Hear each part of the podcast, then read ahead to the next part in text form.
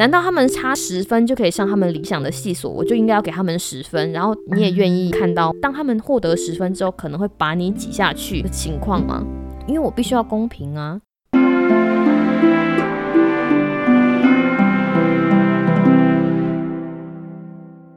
嘿，我们这么有缘，你竟然这么恰巧的听到这个节目啊！你现在是要去上班还是刚下班？不管你是要去的目的地是哪里，请都让凯莉的声音和你在一起。Hello，我是凯莉，Kelly，凯莉陪你上下班是又 What's up 在干嘛的短片通勤单元，我们尽力日更哦日更。喜欢这个单元的话，请千万记得订阅我们的频道，还有请帮忙把凯莉陪你上下班推荐给你的一个朋友，一个朋友就好喽。Hello，各位听众朋友，大家好啊！不知道你今天过得怎么样？我们快要放假了。哇，这个礼拜可以迎来圣诞假期，其实是一件非常值得开心的事情哈，因为总算有一个节日可以让我们好好的休息一下了。那昨天呢，台湾有一个大消息，就是台湾出现了第一例本土病例，在台湾的亲朋好友们，其实有不少人都对于这个消息感到非常的紧张。在这里要跟大家再次呼吁，希望大家对于这个本土病例不要过分紧张，但是也不要过分轻忽现在当前的状况哈，因为除了台湾之外，世界其他各国的疫情其实还都处在非常严重的阶段。那大家在年底的时候可以怎么做呢？第一件事情就是该做的事情要做好，好好洗手，好好的戴口罩。还有第二件事情就是好好的照顾自己，尤其是在年底这个时候是流感好发的季节。那如果在这个时候，不管是流感或者是感冒，都非常得不偿失。那我们希望这一波能够赶快过去哈，大家不要太紧张，不会有事的，不会有事的。另外一个很重要的事情就是，除了 Pfizer 的疫苗之外，那个 Moderna 做的 COVID-19 的疫苗也已经被美国的食药署，也就是 FDA 核准了。也就是说，光明就在不远的未来哈，这是一个好消息，这完全完完全全就是一个好消息。那希望台湾的疫苗的进程呢，也可以快点发展。第三件事情呢，就是明天就是圣诞节啦，终于撑到了，我可以放假。我那天在看后台数据，然后在对照我的小本本的时候，小本本发现呢，呃，像在第二季的第九十七集哈，就是有关跟学生的互动来讲述选择之于人生的重要性那一集，还有第三季的第三十二集，就是人生不是扣分是加分那几集，就是跟学生互动的故事，大家都还蛮喜欢的，而且得到的。回馈都还蛮多，所以想说在圣诞节的前夕跟大家分享另外一个跟我以前学生互动之中，就是获得的一些生活的小感触，希望大家会喜欢。那这个故事马上就要开始喽，让我们一起听下去。今天呢，想要跟大家分享的这个故事的名字呢，叫做《群众压力的正确使用法》哈。为什么这么说呢？我以前在教大学生嘛，很多事情我觉得都是跟文化非常有关系。有一件事情我觉得非常的让人印象深刻的就是美国的大学生其实很讲求公平，没错，就是我说的公平。他们其实非常喜欢把 "It's not fair" 这不公平哈当成他们的口头禅。那这个求公平的这个心态有多严重呢？好比说我教 A 班跟 B 班，那他们 A 班跟 B 班的学生彼此认识，他们就会说 Kelly 不公平，A 班你都给他们复习啊，那我们怎么会没有？或者 Kelly 不公平，B 班他们都可以补交，然后又可以怎么样怎样怎样，他们就会比较，然后用这不公平，It's not fair 这个大匾额，就是深深的敲在老师的头上，让每个老师对 It's not fair 这件事情就是诚惶诚恐。那除了两个不同的班会有这样子的比较之外，那同样的班里面，学生跟学生也会有这样子竞争的心态哦。好比说，一刚开学的时候就会说啊，如果你迟交，后来补交，那我们就打八折，对不对？那有一些比较斤斤计较的学生就会说，Kelly。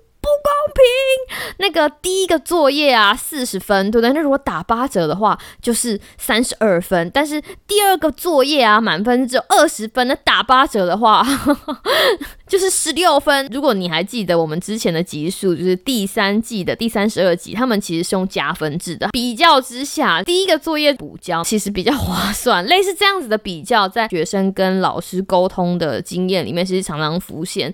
然后。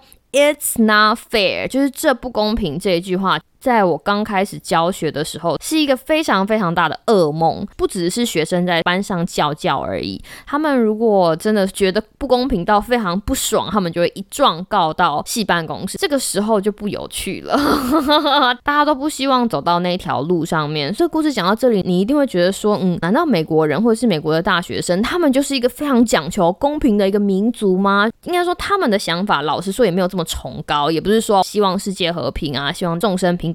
有的小朋友其实真的就是很自私，讲白话一点是这个样子哈。为什么这么说呢？像有一些大学生，当他们在大一的时候，他们没有一个专门的科系，他们就是不分科系，然后取决于他们大一的成绩，他们大二才会分发到不一样的系。有一些人就会知道说，他们最后想要念的那个科系的期待是什么，所以他们会对分数斤斤计较。这件事情其实是有原因的，刚刚好他们的文化有一个每个人要公平，每个人要平等，让他们用这样子的。方法来作为一个要分数的小手段，印象非常深刻。我那个时候为了 "It's not fair" 这句话想了很久很久。你知道，当你一直在重复的一句话的时候，你就会被这个东西影响。事情非常有趣，就是应该说每一个老师在一个礼拜都会有两个小时到四个小时是跟学生的 office hour。那 office hour 的意思就是老师会谈时间，常常会有学生来问问题哈，然后跟我聊一些他们。然后大学生喜欢聊的事情，就在某一个会谈时间呢，我碰到一个学生。那这个学生呢，他其实是迟交作业。那我刚刚不是讲了吗？我们迟交作业，假设是打八折好了。那这个学生摆明的就是要来要分数的，他就跑来，然后跟老师然后卖惨。对了，我要告诉大家一件事情：我教书的时候，觉得最有趣的事情就是每次要到交作业或者要到考试的时候，我学生的人生就会变得非常的凄惨。他们总是会在那几天就是发生没有很好的事情，尤其是他们的宿。宿舍的网络就会不稳，印表机就会出问题，而且更严重的事情，他们的室友都会在那个时候就是不舒服，那几天就必须要带室友去看医生啊，或者是帮室友送食物啊，帮室友跑腿啊等等哈。室友不幸症候群都会在我学生交作业或者要考试那几天发生，不知道是巧合还是，我们就不要说破。所以这个学生就在讲吧，他有一大堆理由，他就跟我讲说，Kelly，请你看在我这么辛苦的份上。拜托你不要把我那百分之二十的分数拿走。我那个时候就很认真的跟他讲说，小朋友，我听了你的经历，我真心为你感到很难过。然后我那个时候真的完全不假思索的从嘴巴里面蹦出来说，But that's not fair，孩子，可是这样对其他人不公平。如果我今天通融你了，那全班的同学不管什么样的情况之下，都用他们人生的故事，就是告诉我他们遇到了怎么样子的困难。难道你也愿意眼睁睁看着我通融所有的例外吗？这样你的权益不是也受损了吗？那时候一边讲，然后一边脑子想说：天哪，我到底在讲什么？怎么这么厉害啊？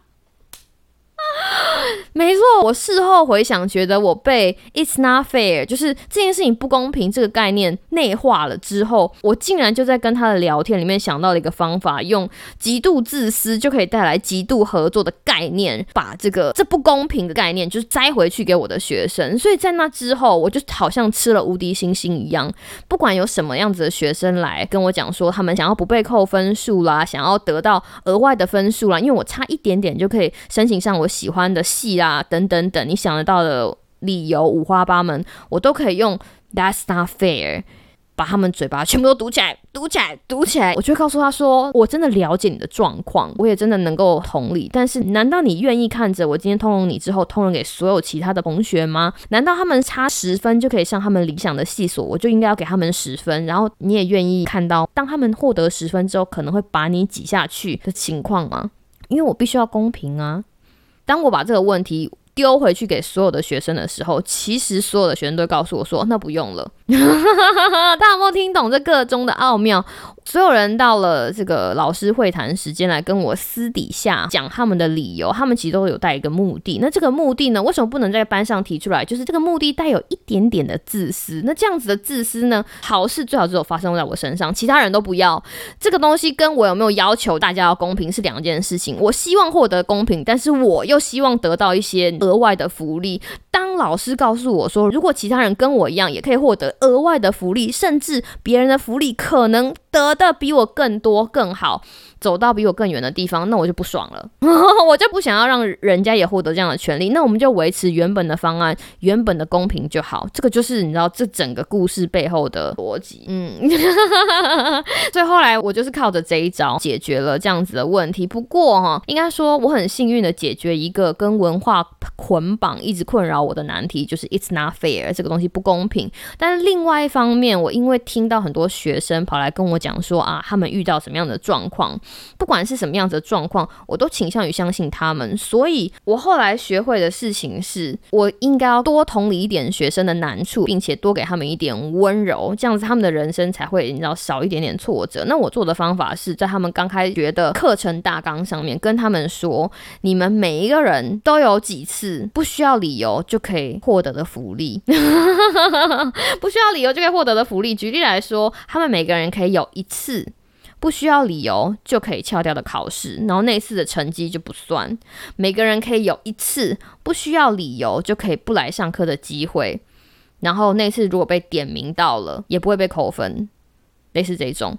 因为每个人的人生里面有太多东西在麻烦了，我没有想要知道学生的隐私。我相信他们都是成年人了，当给他们机会的话，他们会有自己的方法解决他们的人生必须要去面对的难题。所以啦，当我把每个学期刚开始的课程大纲稍微做了人性化的修改，再加上我身为老师，我也希望每个人都要公平的这样子的立场之后呢，That's not fair 这个问题就再也没有困扰我了。如果大家有印象的话，我在第三季的第三十二集，就是加减分那一次，其实就有稍稍提到这个公平的概念。其实很常在课堂上面跟学生讲说，你们很常讲说 "It's not fair"，哦，这个不公平。其实人生本来就没有很公平，但是今天老师能够做到的事情，就是我希望我的学生在我的班上。他付出多少努力就可以赚到多少的分数，那老师能够为你们做的也只有到这里。我不是要在这里自吹自擂，说我其实是多好的人。我其实也在某种程度上希望这个世界上可以有一个环境，我若有多努力就可以获得多少成功。就是你知道吗？我们可能没有办法遇到，可是我们如果有能力可以帮别人创造出一个这样子的环境，我觉得其实是一件很美妙的事情。那就是你知道，好巧不巧，我就是他们的老师，所以这就是我教学人生中的愿望之一。二零二零是一个非常辛苦的年份，很多事情真的不是我们说了算，每个人都在二零二零度过。只有他们自己了解的辛苦跟难关，所以在圣诞节的这一天，如果可以许个愿的话，我希望，虽然这个世界上还有很多很多的不公平，但是我们可以用我们一点点的能力，让这个世界变成有多一点点努力就可以有多一点点获得的地方，好不好？哈，到最后竟然一个大感性结尾，真的让人太不习惯了。哎呦，我害羞。最后要跟大家提醒一下，如果大家还想要抽那张卡片的话，赶快去那一集下面写为什么喜欢那一集，我就在这里来睁一只眼闭一只眼给你。看，那你知道有人得奖就一定会有人没有得奖吗？不公平，对不对？所以，除了抽出七个可以得到实体卡片的朋友呢，我今天还要跟大家分享一个很棒的消息，那就是我会在我的 show note 下面哈，就是贴上一个链接，这是我一个非常喜欢的图库网站，它叫做 Shutterstock。